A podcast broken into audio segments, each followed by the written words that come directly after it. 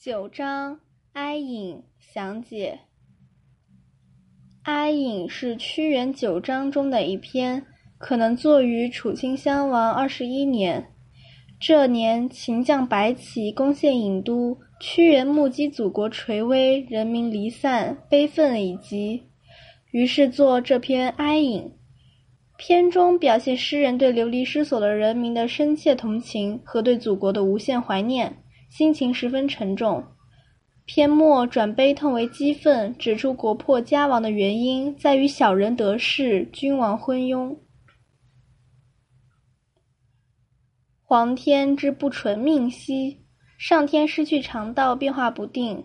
皇大皇天等于说老天爷，纯专一，不纯命不专一其命，指天失其常道，这是双关语。兼职楚顷襄王和百姓之政迁，为何使百姓动荡遭罪？政动荡不得安宁，迁罪这里指遭罪受苦。民离散而相失兮，方仲春而东迁。人民妻离子散，家人相失，正当仲春却逃难东迁，方正当。仲春旧历二月，东迁向东迁徙。郢都失陷后，楚迁都于陈。陈在楚东，所以说东迁。仲春正是春耕农忙时节，楚都沦陷，楚民不得不抛荒田舍，向东迁徙。去故乡而就远兮，离别故乡，走向远方。去离开，就靠近接近，远远方。尊江下以流亡，沿着江水下水一路流亡。尊寻沿着什么走？江长江下下水，今名长下河，在今湖北省境内，水已改道。因江夏相距很近，所以楚辞中江夏常并称。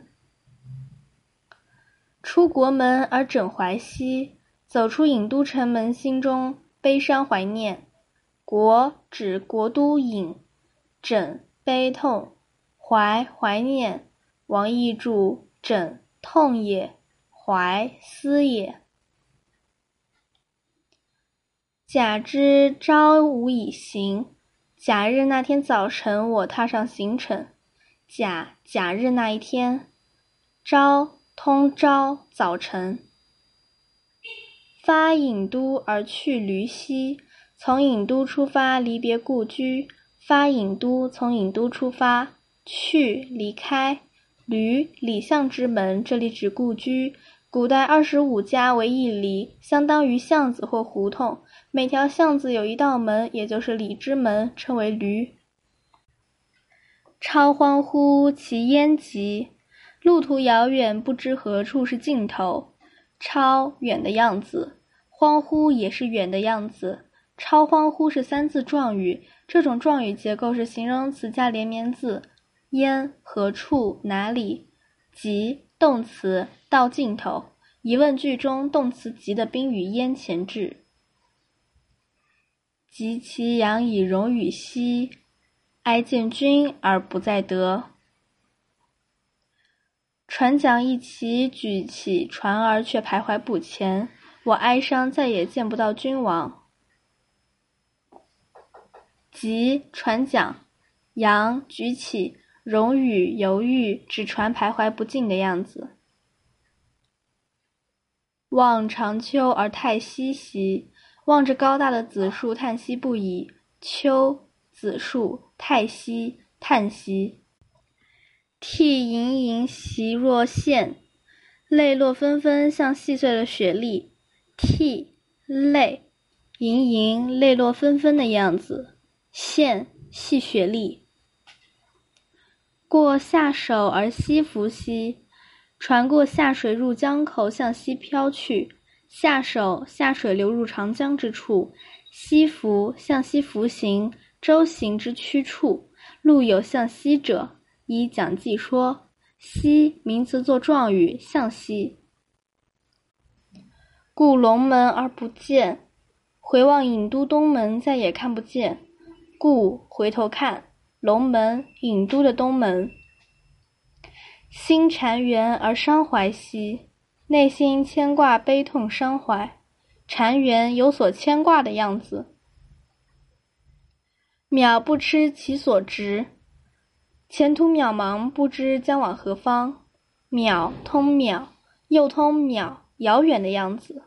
直同直，脚踏地踩，不知其所直，不知道脚踏在什么地方，即不知道到哪里去。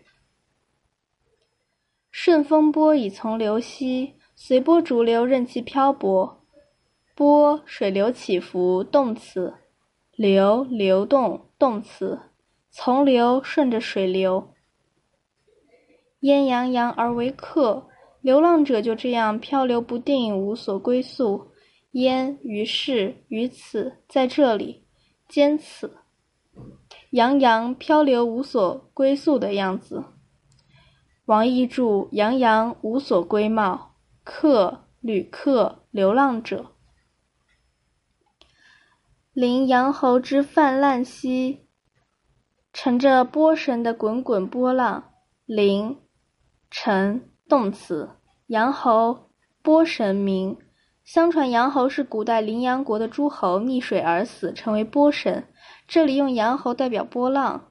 泛同泛，浮，泛滥，本意指水漫溢，洪水横流，同义副词。这里指漂流、浮行。如《诗经·庸风·百舟》，泛彼百舟，在彼中和。这句运用了代称的修辞手法，波神扬侯代指波浪。忽翱翔之烟波，船儿急速翱翔到哪儿才能停下？忽，快速的样子。泊，指停下来。泊字本意指草木密集丛生之处。林木相迫不可入，曰薄。如九章涉江。陆生心疑，死临薄兮。心躁病愈，方不得薄兮。林薄指山野丛林，方不得薄的薄指破镜附着。王逸注：丛木曰林，草木交错曰薄。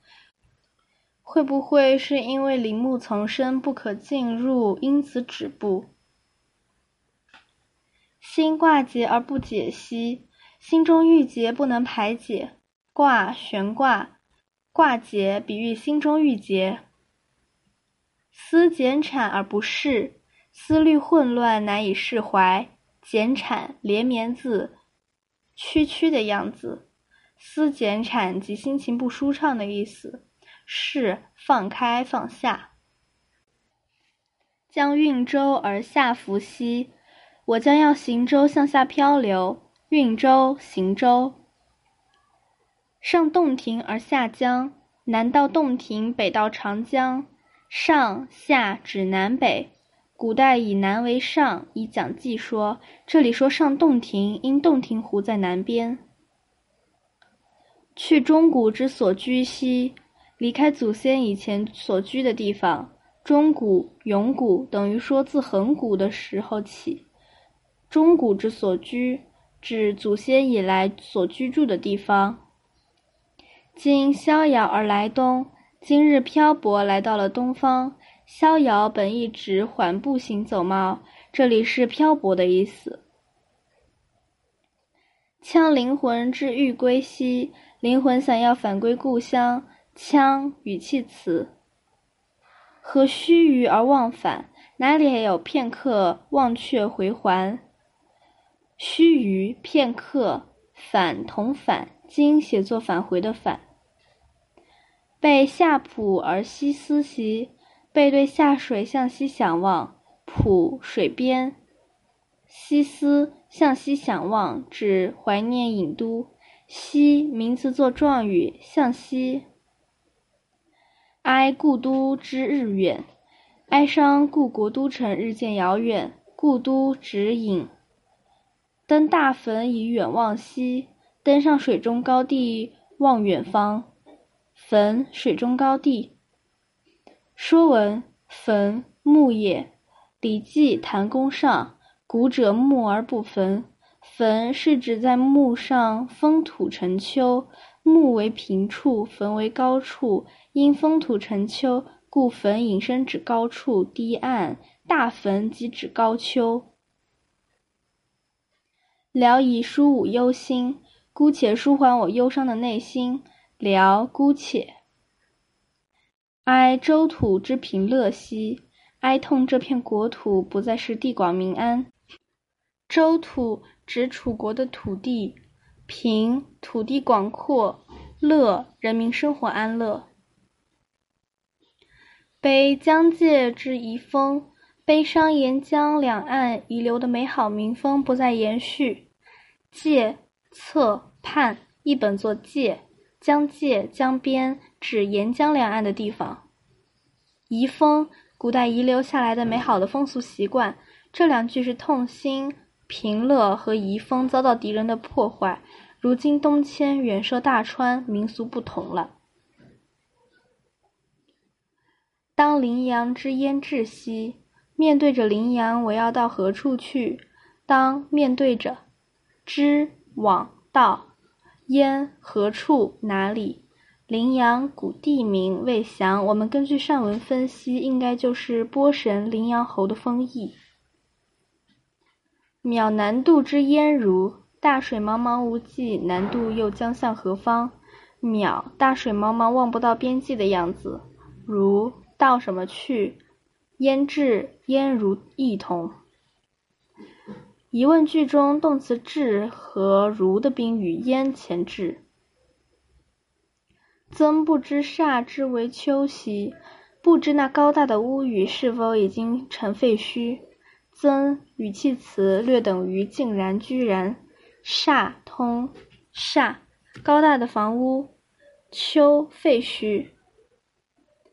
属两东门之可无？为什么两东门竟可荒芜？为什么两东门可以荒芜呢？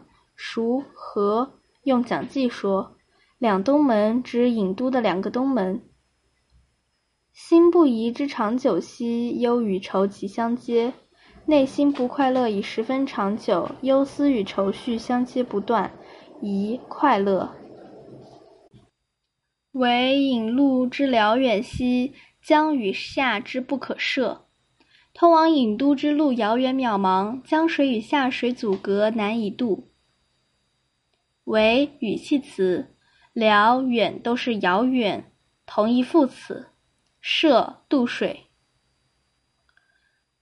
忽若去不信兮，忽然遭放逐，不被信任。忽若忽然去离开，这里指被放逐。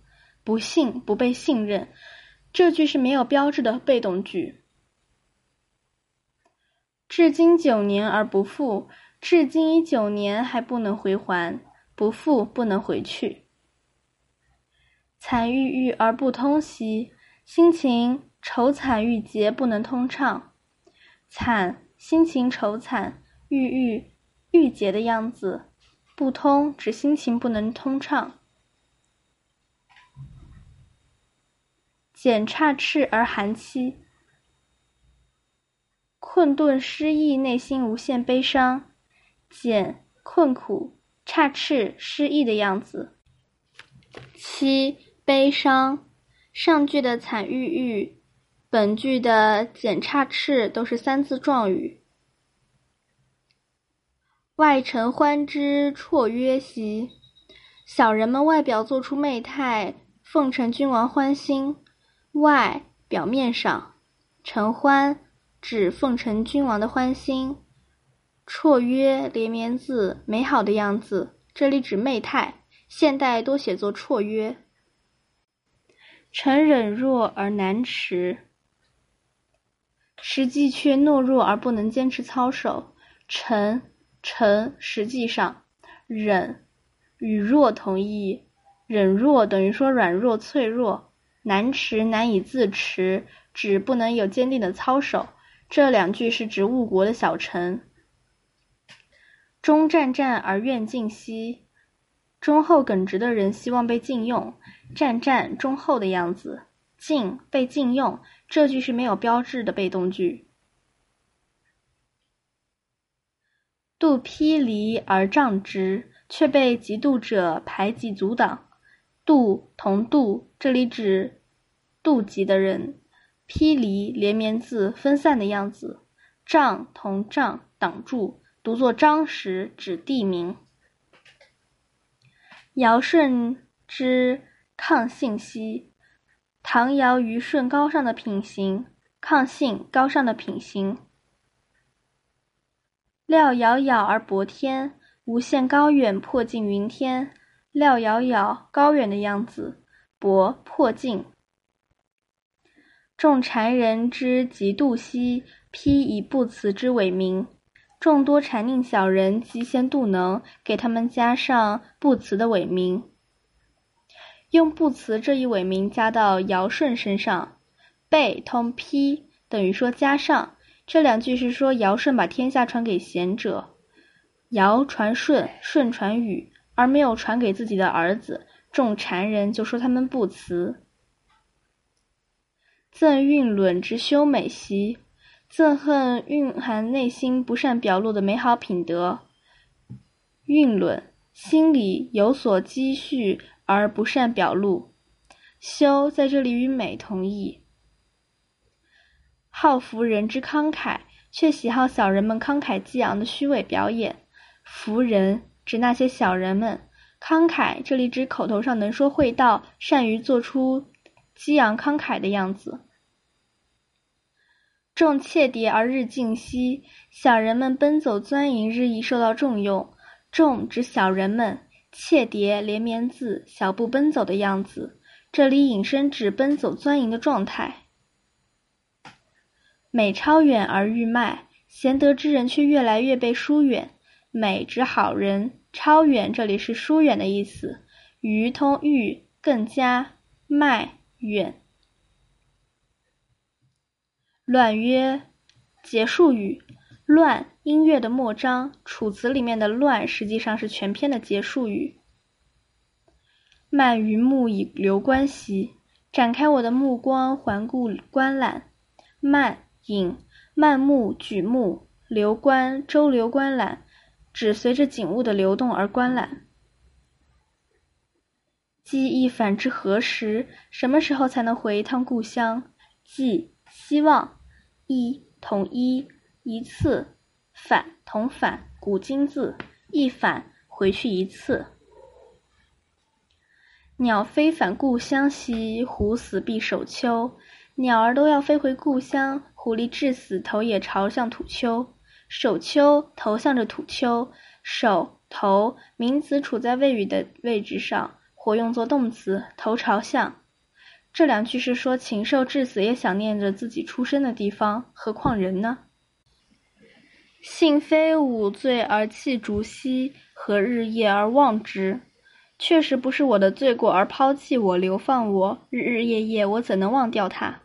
大意是我怎么能白天黑夜忘掉他呢？这是说我永远也忘不了他。信，我们解读为诚，确实。